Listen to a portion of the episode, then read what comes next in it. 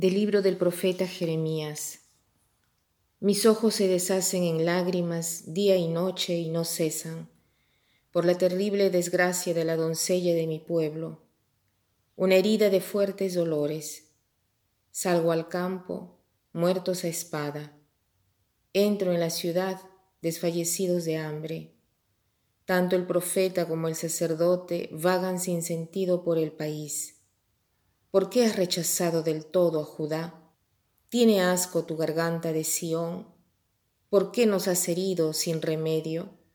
Se espera la paz y no hay bienestar. Al tiempo de la cura sucede la turbación.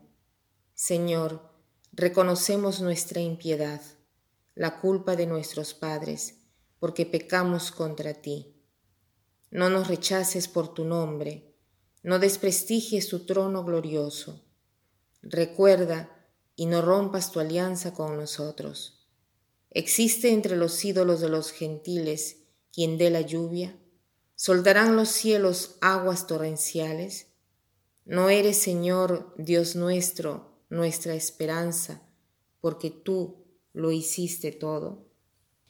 Hoy la, la lectura del profeta Jeremías refleja lo que estoy probando en estos días y por eso he elegido la primera lectura para comentarla en lugar del Evangelio. Jeremías es un profeta que ha vivido en el siglo VII y es un profeta con un libro que es el segundo más largo de toda la Biblia y es un libro eh, autobiográfico, incluso con gestos del profeta, Dios quiere decir tantas, tantas cosas. El profeta se lamenta por este periodo de hambre, de crisis, un periodo que es el que estamos viviendo toda la humanidad e incluso en forma personal e individual. Y este profeta no hace otra cosa que llorar noche y día. Y a decir la verdad, en estos días también yo estoy llorando noche y día porque estoy siendo muy probada por motivo de mi enfermedad. Y digo también yo al Señor, me has olvidado. Pero dice aquí, reconozco Señor mi infidelidad. Y después dice, ¿por qué me has golpeado? ¿Por qué me has golpeado sin ningún remedio para nosotros? Verdaderamente a veces parece ser que no hay remedio para nuestros problemas. Entiendo cómo tantas personas están tan desesperadas.